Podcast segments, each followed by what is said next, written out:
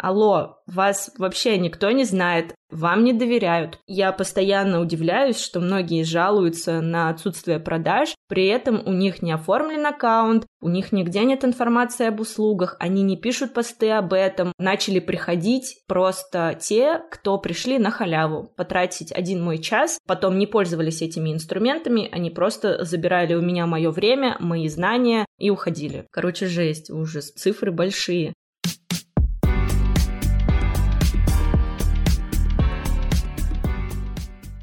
Всем привет! За микрофоном Владлена, и это второй эпизод подкаста про то, как региональное digital-агентство покоряет столицы. Кстати, спасибо, что пишете мне в личку отзывы о первом выпуске, ставите звездочки. Рада, что вам нравится мой подкаст. А для тех, кто только присоединился, давайте общаться. Я готова отвечать на все ваши вопросы около сферы, не только по темам выпуска, но и просто давать какие-то советы и делиться опытом в сфере SMM. Ссылки на меня и агентство в описании к подкасту, и буду рада обратной связи или просто поболтать с вами.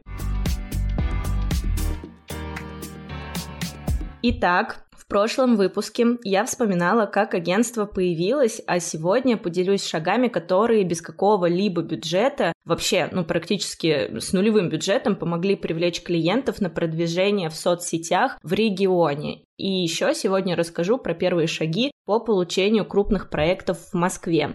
Давайте начнем сначала с региона. Все три года существования агентства мы вообще не использовали исходящий трафик. То есть все всегда компании сами обращались к нам за услугами. Все это время мы работали исключительно на входящем трафике. Это значит, что мы вообще не пытались продать свои услуги вот прям напрямую, прямым, открытым текстом. Такого не было никогда. Практически всегда я говорю, что мы не использовали методы продвижения, даже таргет не запускали, за исключением последнего года нашей работы, и почти все 200 проектов пришли сами собой по сарафанному радио. Но только сегодня, когда я готовилась к записи, я поняла, что вообще-то я сильно ошибалась, потому что без какой-либо нашей помощи 200 клиентов не могли прийти. Просто все получалось так органично, что я и не замечала, что мы прикладываем реально много усилий для того, чтобы привлечь такое большое количество проектов.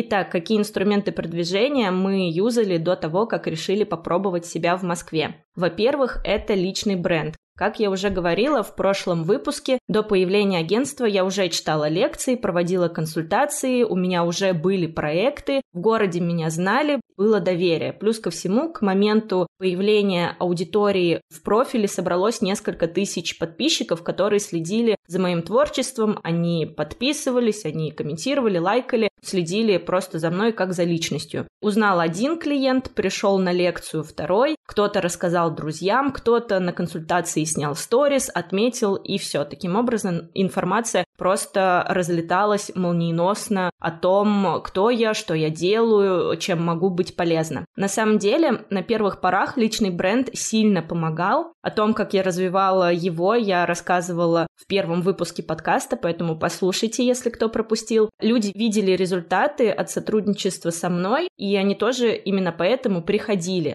Раз информация обо мне, о моих услугах разлеталась, значит, клиентам нравилось, что я делаю, значит, все делала правильно, все делала мало того качественно, поэтому люди начинали советовать меня и агентство друг другу. Спустя полтора года наличие личного бренда начало мешать. До этого времени я была одновременно и собственником, и исполнительным директором агентства, потому что на мне была большая часть операционной деятельности. Была проектным менеджером, то есть я прям вела проекты, курировала команду, полностью курировала бюджет, делала отчеты, встречалась с клиентами, отчитывалась за работу команды. То есть я была полноправным членом своего же агентства, ну то есть прям сотрудником. Даже на тот момент я проводила сама съемки по старой памяти для наших же клиентов, то есть прям была фотографом. Через полтора года я начала постепенно выходить из операционки. Это было сделано как раз-таки еще потому, что на тот момент я проходила большое обучение у бизнес-наставника. Мы выстраивали полностью всю структуру и систему агентства для того, чтобы мы могли быстро масштабироваться. В тот момент я начала постепенно выходить из всей этой деятельности и становилась исключительно владельцем агентства, которое отвечает уже за стратегию. Так вот, когда я начала выходить из операционной деятельности, начались небольшие проблемки. Не скажу, что это было сложно решить, но тем не менее. Потенциальные клиенты приходили к нам в агентство и говорили, что хотят, чтобы их вела только я и вообще никто другой. Для их проекта всю стратегию придумывала я, общалась с ними тоже я, команду курировала тоже я. Они никому другому не верили и не доверяли. А поскольку знали, чем я занимаюсь, верили исключительно мне. А я уже не могу это делать, у меня совсем другие стратегические задачи. На смену задачам нужно сделать контент-план и найти модели на съемку. Пришло что-то в стиле нужно найти просторный офис, нужно оптимизировать постоянные расходы и так далее. Ну, то есть задачи совсем другого уровня. Но это было дело времени. Мы объясняли клиентам, что агентство растет, и теперь их проектом будут заниматься проектные менеджеры, которые ничем не хуже, чем я, и у них знаний абсолютно столько же. Сейчас многие клиенты, которые пришли при помощи других методов продвижения, то есть не за счет личного бренда, о которых я скажу позже, даже не знают, кто я, иногда даже не соприкасаются со мной, хотя я с их проектом соприкасаюсь не меньше остальных сотрудников, просто я участвую на уровне разработки стратегии и анализа результатов. Я даже помню, как летом один из клиентов на сообщение проекта о том, что на встрече будет Владлена, спросил, а кто это? Можно было расстроиться, ну, то есть они обратились к нам, а вообще без понятия, кто руководитель. Но мне было так приятно, потому что, значит, мы выросли, значит, все идет верно. Они пришли не тупо из-за меня, не тупо, потому что, ну, знают имя, а потому что мы реально даем какой-то качественный результат значит, мы правильно себя позиционируем на рынке. И личный бренд — это, конечно, хорошо, но когда компания держится исключительно на нем, это плохо для развития агентства, для развития любого бизнеса в долгосрочном периоде. Следующий инструмент, которым мы пользовались очень активно и пользуемся до сих пор, это лекции. Помимо того, что меня приглашали выступать, например, фонд предпринимательства, меня приглашали на всякие форумы, конференции, в университетах вела лекции, я еще и сама была соорганизатором каких-либо мероприятий. Таким образом, можно было показать свою экспертность и заявить о себе. Вообще, я постоянно удивляюсь, что многие жалуются на отсутствие продаж, при этом у них не оформлен аккаунт, у них нигде нет информации об услугах, они не пишут посты об этом, нигде не выступают, ни с кем не проводят никаких коллабораций и прочее. Нужно просто кричать о себе, постоянно заявлять и привлекать внимание. Если вы не будете открыто говорить о себе, о своей экспертности, откуда тогда вообще об этом узнают? Конечно, ниоткуда. Вы просто будете сидеть в каком-то своем вакууме. Кстати, до последнего времени лекции в основном вела только я. И буквально месяца три назад мы провели большое мероприятие в офлайне как раз после пандемии вместе с проектными менеджерами агентства. Здесь уже я представляла в качестве экспертов сотрудников, потому что важно, чтобы доверяли как раз-таки не только мне, важно, чтобы знали не только меня, но еще и команду. Следующий метод продвижения – это бесплатные консультации. Их я проводила в течение первых двух лет точно, наверное. Формат был такой. Один бесплатный час, один на один с собственником бизнеса. Получается достаточно дорогой подарок, ну потому что я трачу целый час своего времени. И если за неделю, например, было 10 заявок, то я действительно тратила 10 часов на то, чтобы провести бесплатную консультацию. Зато это очень хорошо и эффективно работало. Из 10 проведенных консультаций половина автоматически становилась нашими клиентами, хотя я на этих консультациях даже не пыталась продать наши услуги, то есть я не использовала никакие специальные скрипты, я не пыталась закрывать их возражения, вообще нет, и в этом как раз-таки вся фишка этих бесплатных консультаций. На них я просто делилась знаниями и давала инструменты, исходя из целей и задач бизнеса. Клиенты в конце консультации сами спрашивали, а как начать с вами работать, и на то на самом деле и был расчет.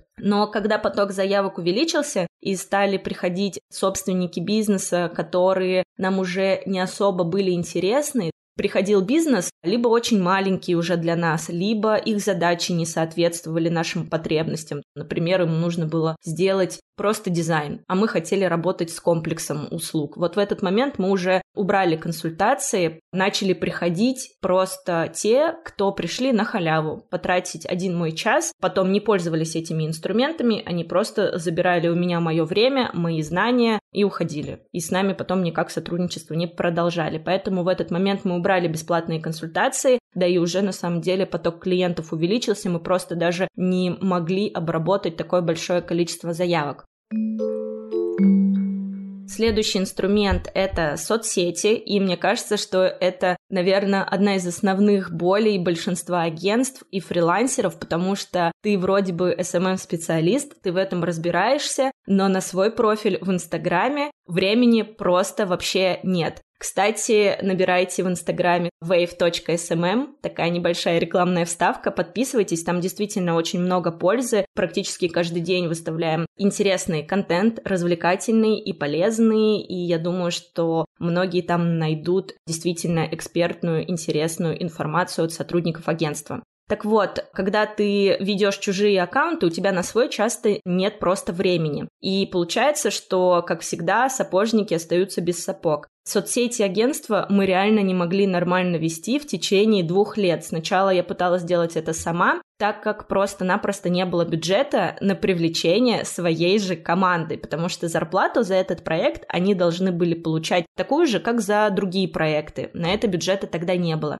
Потом я пыталась делегировать это личному помощнику, но у нее тоже на это не было особо времени, да и таких навыков в сфере SMM тоже не было, потому что все-таки личный помощник — это не SMM-специалист, у него совсем другие задачи, и он закрывал совсем другие потребности агентства. И вот, наконец, год назад мы этого дождались. Собралась офигенная проектная группа, которая делает классный, экспертный и развлекательный контент. Прям к рабочему аккаунту прикреплен проектный менеджер, контент-менеджер, дизайнер, копирайтер, таргетолог. Большая проектная группа ежедневно создает контент для SMM-специалистов, владельцев бизнеса и руководителей рекламных отделов. Как только мы начали активно вести свой аккаунт, количество запросов увеличилось, стало больше заявок из других городов, о нас узнали, потому что до этого в основном знали только в Томске. На тот момент у нас начали появляться проекты в Иркутске, в Белгороде, в Москве.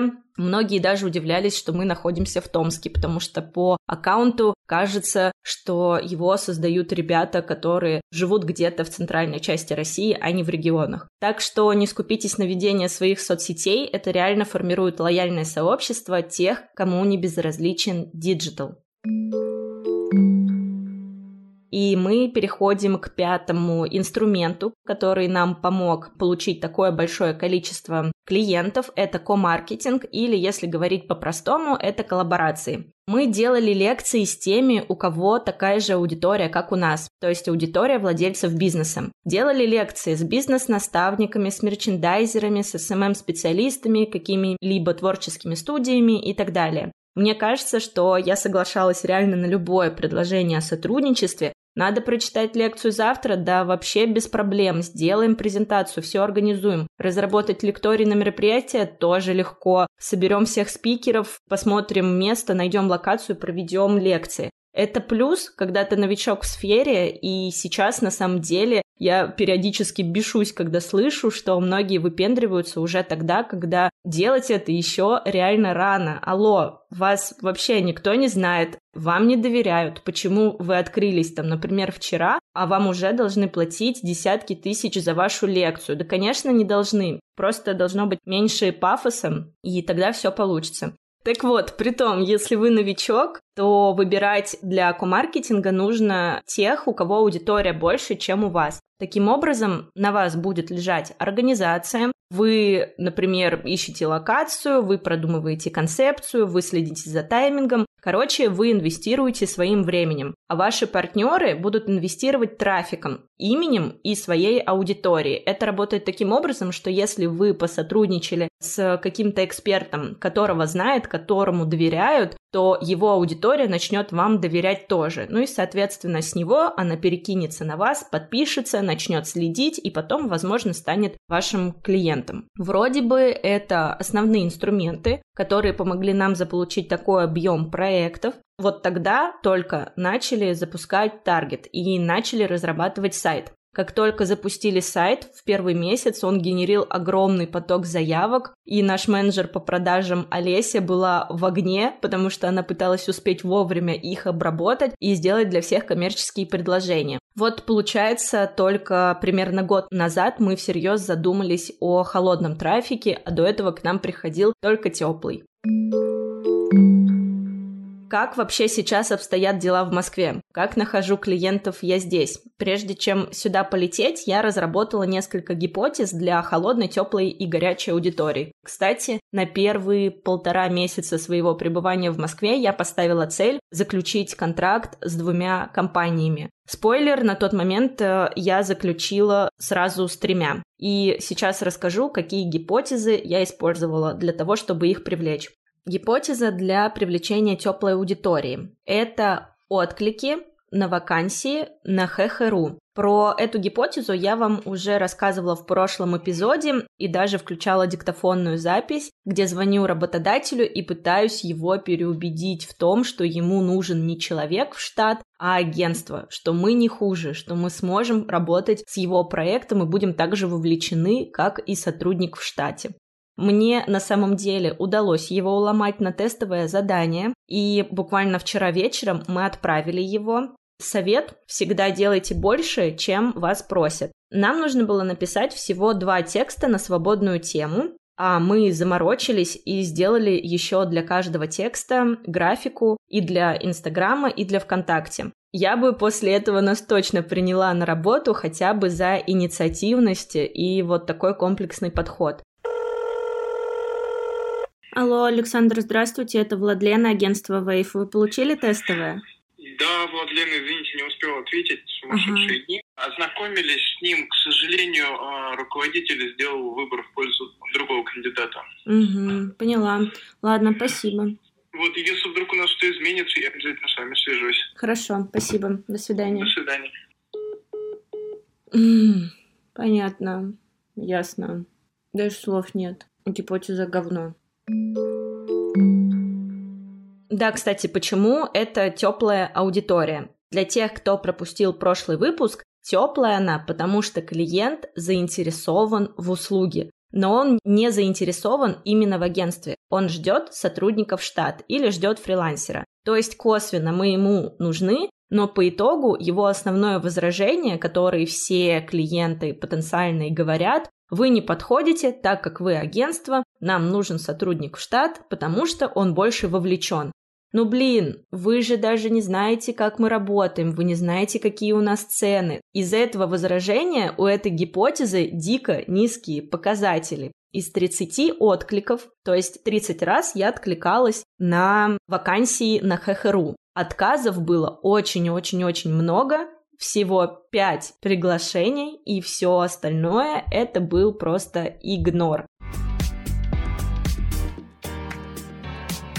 Гипотеза для привлечения холодной аудитории. Что это значит? Мы сделали базу компаний, с которыми хотелось бы поработать. Моя помощница Олеся и менеджер по продажам, которая тоже Олеся, нашли все телефоны лиц, принимающих решения, ну, либо их почты. То есть я составила список компаний, которые нам были бы интересны, они уже находили какие-то контакты, по которым я бы смогла связаться. Моя задача была обзвонить все номера телефонов и предложить услуги. Во-первых, мне было сначала просто дико страшно звонить. Я не занимаюсь нашими продажами, да и в принципе, как вы уже поняли, мы никогда не продавали в лоб свои услуги. Во-вторых, когда я первый раз позвонила, меня, конечно же, послали, остальные разы кидали трубку. И это просто было жестко, потому что такое странное ощущение, ты типа вроде бы как агентством руководишь, Вы, может быть, спросите, а зачем вообще ты тогда сама звонила? У тебя же есть менеджер по продажам, это его задача, его обязанность. Ну да, менеджер есть, и это его задача, но на тот период времени мне было важно понять вообще потребности аудитории в Москве. Собственники бизнеса в Москве и в Томске, они, конечно же, отличаются. Как раз-таки, чтобы понять лучшую аудиторию в Томске, я проводила бесплатные консультации. Они мне в этом очень сильно помогали. При помощи них я стала неплохо разбираться в болях своей целевой аудитории, в болях собственников бизнеса. Короче говоря, конверсия гипотезы ноль а потрачено где-то недели две, еще и столько было сил на это возложено, и эмоционально это было тяжело. Короче, просто отстой. Не так давно я проходила обучение в лайк-центре. Сто процентов многие из вас сейчас закатили глаза или уже тянутся к телефону, чтобы отписаться от моего профиля в Инстаграме и выключить этот подкаст, потому что многие думают, что это инфо-цыганство и прочее-прочее. Но на самом деле там реально дают хорошие знания, и одним из спикеров была Наталья Иванова, эксперт по формированию команды и продажам. Мне очень понравились эти лекции. Я поделилась со своим продажником большим количеством разных инструментов, которые получила на этом обучении. И тут как раз я подумала, почему бы не позвать Наталью гостем в этот выпуск и задать вопросы про то, а как получить результат от холодных продаж. Наталья – спикер в Высшей школе экономики, спикер бизнес-сообщества Like Center, компании, с которыми она работала – Mercedes, РЖД, Dixie, Home Credit Bank и многие другие. В общем, мое digital-агентство два года а, работало на входящем трафике исключительно. Все заявки приходили к нам, и вот мы решили выйти на новый уровень, и я поняла, что в Москве нам нужны продажи. Я сама, как владелица агентства, решила, что буду звонить и заниматься холодными продажами, чтобы вообще понять логику и мышление предпринимателей в Москве. Первая вообще была моя реакция, я была в шоке от того, что все скидывают трубку. Мне было так страшно услышать отказы. И вот поэтому первый вопрос, как вообще не бояться услышать эти отказы при продажах? При горячих, при холодных, при любых? Ответ никак. Потому что нельзя сделать так, чтобы ты просто забыла про свой страх. Ну вот вспомни, ты если боишься, например, высоты, например, тебе страшно, когда ты смотришь вниз на высоте, у тебя возникает страх. Тут точно такой же вопрос можно задать. Как перестать бояться высоты? Нужно посещать для этого, не знаю, психолога, для того, чтобы избавиться от этого страха. Но в продажах немножко другая история. И про холодные звонки здесь тоже есть очень важная тема, потому что ты сказала, я решила узнать больше о своей целевой аудитории именно за счет э, холодных звонков. Вот. Для этого есть другие инструменты, они более экологичные. С точки зрения холодного прозвона это называется телемаркетинг. Формат продаж используют не во всех сферах. Потому что действительно из 100 звонков вас будет посылать 90 человек, причем грубо. И поэтому многие не работают с холодными звонками. Они предпочитают работать по заявкам, организовать другой трафик. Если вы маркетинговое агентство, у вас есть масса инструментов, как вы можете организовать продажи, и это будут не холодные звонки. И вам самим будет проще. Это то же самое, как если бы вы, например, вот вы сидите, смотрите телевизор у себя дома, расслабленный. И вдруг к вам входит человек без спроса в вашу квартиру, приходит и говорит, здравствуйте, вот меня зовут Наталья, а вас как? И вы в шоке. Ты какого черта сюда пришел? Я тебя не звал, мне ничего от тебя не надо. А этот человек еще и говорит, вы знаете, вот у меня свое маркетинговое агентство, у меня есть к вам несколько вопросов. Единственное желание есть какое? Послать. Выставить этого человека, вызвать полицию, да? Как вы думаете, будет ли прав этот человек, который выставит непрошенного гостя за дверь? Ну, логично, что он прав. Поэтому прежде всего нужно помнить, что холодные звонки – это вторжение в пространство другого человека. Вторжение. Без его спроса. Он не хотел вас слышать. Он не давал вам свой номер телефона. Он ничего не хочет, скорее всего, знать ни о маркетинговом агентстве, да, ни о чем-то еще другом. Поэтому надо быть готовым, что, конечно же, вас будут посылать. Более того, человек имеет полное право реагировать так, как он сочтет нужным, а не так, как вы хотите, чтобы он реагировал. И от этой мысли вам уже будет проще воспринимать отказы, да, уже меньше будет страх. Вторая очень классная методика, вторая техника, которую я даю своим ученикам, получить как можно больше отказов. Прям реально, выработать иммунитет. И для этого его можно делать не только отрабатывать на своих клиентах, можно начинать делать со своего ближнего круга. Например, написать подруге в 9 вечера, пожалуйста, приедь ко мне, помоги перебрать гречку. Ну, какую-то совершенно тупую просьбу, специально, чтобы получить отказ. Потом это нужно делать просто с незнакомыми людьми, а потом уже с клиентами. То есть ориентироваться не на то, что он согласится, а на то, что он откажет. Коллекционировать отказы. Таким образом вырабатывается иммунитет. И тебя уже не так беспокоит, что тебя посылают, тебе отказывают. Ну и, конечно же, проработать скрипты. Потому что скрипт по продаже в холодную очень сильно отличается от того, когда вы продаете по прямой заявке, которая к вам поступила. А есть ли какие-то методы, как, э, например, выстраивать диалог? Ну вот вы сказали, что это отличается от э, входящего трафика, от э, таких бесед. Как здесь строится диалог? Есть ли какое-то конкретное правило, может быть, метод успешности? Есть целый алгоритм, несколько, ну, свод правил. У меня, например, тренинг по холодным звонкам идет два дня. Это 16 часов в котором я рассказываю технологию холодного звонка.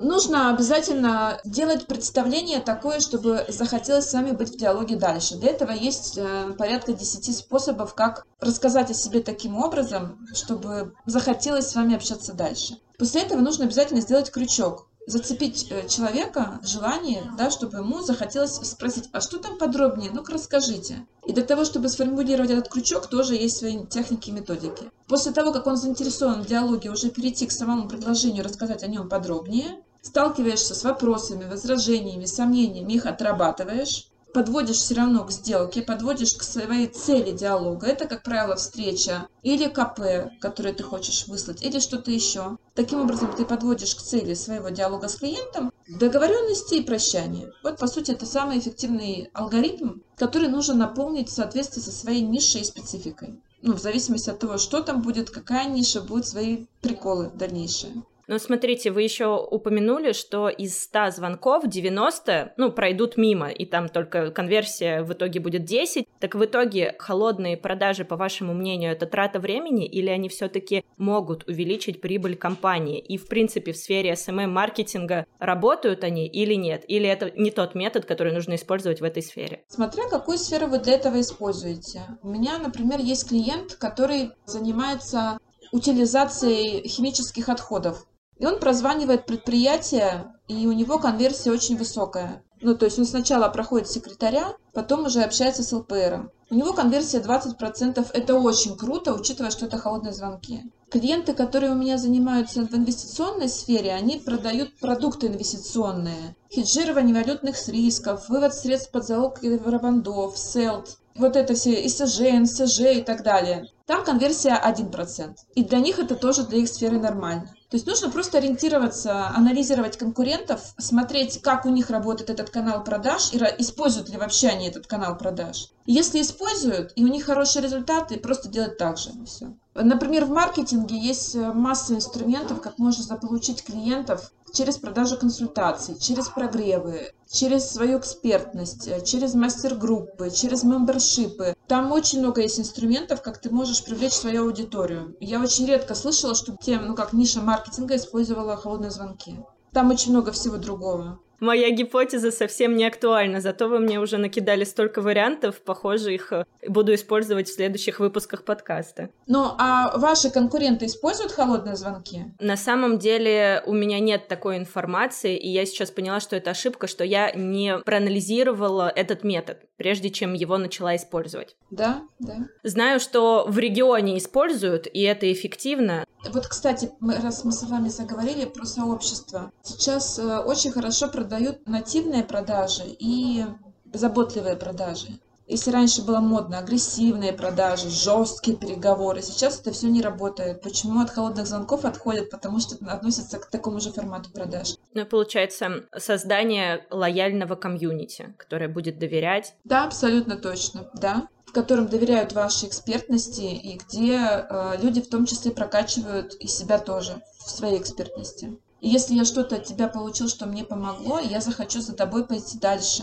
Я не захочу терять эту связь. Мне захочется узнать дальше что-то большее. Я готова заплатить тебе за то, чтобы ты меня прокачивала дальше. Поэтому, ну, кто вас останавливает? Создайте свое комьюнити в таком случае. Спасибо. Спасибо большое за уделенное время. Итак, с холодной аудиторией мы вроде бы разобрались. Теперь перейдем к гипотезе для теплой аудитории. И тут я придумала еще один вариант этой гипотезы. Я стала проводить короткий аудит для компании, которой собралась писать. И плюс ко всему проводила этот же аудит для компаний конкурентов. Когда вокруг все тупо спамят на почту предложениями о сотрудничестве, просто массовой рассылкой, я пыталась реально выделиться и дать пользу компаниям, которым как раз-таки отправляла эти письма. Я готовила презентацию с анализом, где показывала, что у конкурентов дела обстоят действительно лучше, и оно так и было. Я, естественно, не обманывала, проводила аналитику, загружала профили в сервисы, например, LiveDune, и уже анализировала все результаты, на основе этого готовила какое-либо предложение, как мы можем улучшить те показатели, которые на сегодняшний день есть у компании. Итак, было отправлено около 80 презентаций, то есть я написала 80 клиентам, и для каждого еще готовила аудит по части конкурентов. Итого 8 на 3 – 240. Вот где-то 240 аудитов по итогу было сделано. Короче, жесть, ужас. Цифры большие. Каждую презентацию делала я, опять же, почему я? Как мне кажется, владельцы бизнеса на этом этапе, когда еще идет все в формате теста, лучше чувствуют потребности аудитории, понимают, на что давить, на чем сделать акцент, ну, по крайней мере, я так думала. И в итоге вы спросите, получилось или не получилось, и конверсия тоже ноль. Короче, очень было грустно, потому что времени было потрачено еще больше, чем на предыдущую гипотезу. Периодически мне казалось, что я делаю вообще что-то не то, и нафига я это все затеяла, сидела бы в Томске, настраивала таргет на Москву, мы бы ждали горячие заявки, тем более сайт есть, социальные сети ведутся, все хорошо. Ну, наверное, так оно работает, но когда ты находишься в регионе, то ты отделен от движухи в сфере digital и медиа. И сейчас есть Zoom, все вышли вроде бы в онлайн, можно созвониться хоть с кем, можно выразить себя в соцсетях, привлечь к себе внимание, и все. Ну, считай, клиентами ты обеспечен. Но в тусовке ты не будешь с нужными людьми, не сможешь познакомиться. Хотя познакомиться, возможно, и сможешь, там, не знаю, в каком-нибудь типа Clubhouse е, но связями большими ты все равно не обрастешь, и когда ты находишься в эпицентре происходящего, ты мобилен, в любой момент можешь приехать на бизнес-встречу, ну и тогда начинается все самое интересное. Короче, вывод сегодняшнего выпуска такой. Меньше болтовни и ближе к делу. О других гипотезах, которые я тестировала в Москве, расскажу в следующем выпуске. Спасибо, что были со мной сегодня. Используйте инструменты, про которые я вам рассказала. Большинство из них реально работают. Если вы их будете тестировать, обязательно напишите мне в директ в Инстаграме. Мне будет интересно прочитать про ваш опыт. Подписывайтесь на подкаст, чтобы не пропускать выпуски каждую неделю. Ставьте звездочки в Apple подкастах, так о нем узнает большее количество людей, а я буду радоваться и записывать полезные выпуски дальше. Слушайте подкаст на всех платформах для прослушивания и встретимся через неделю. Пока!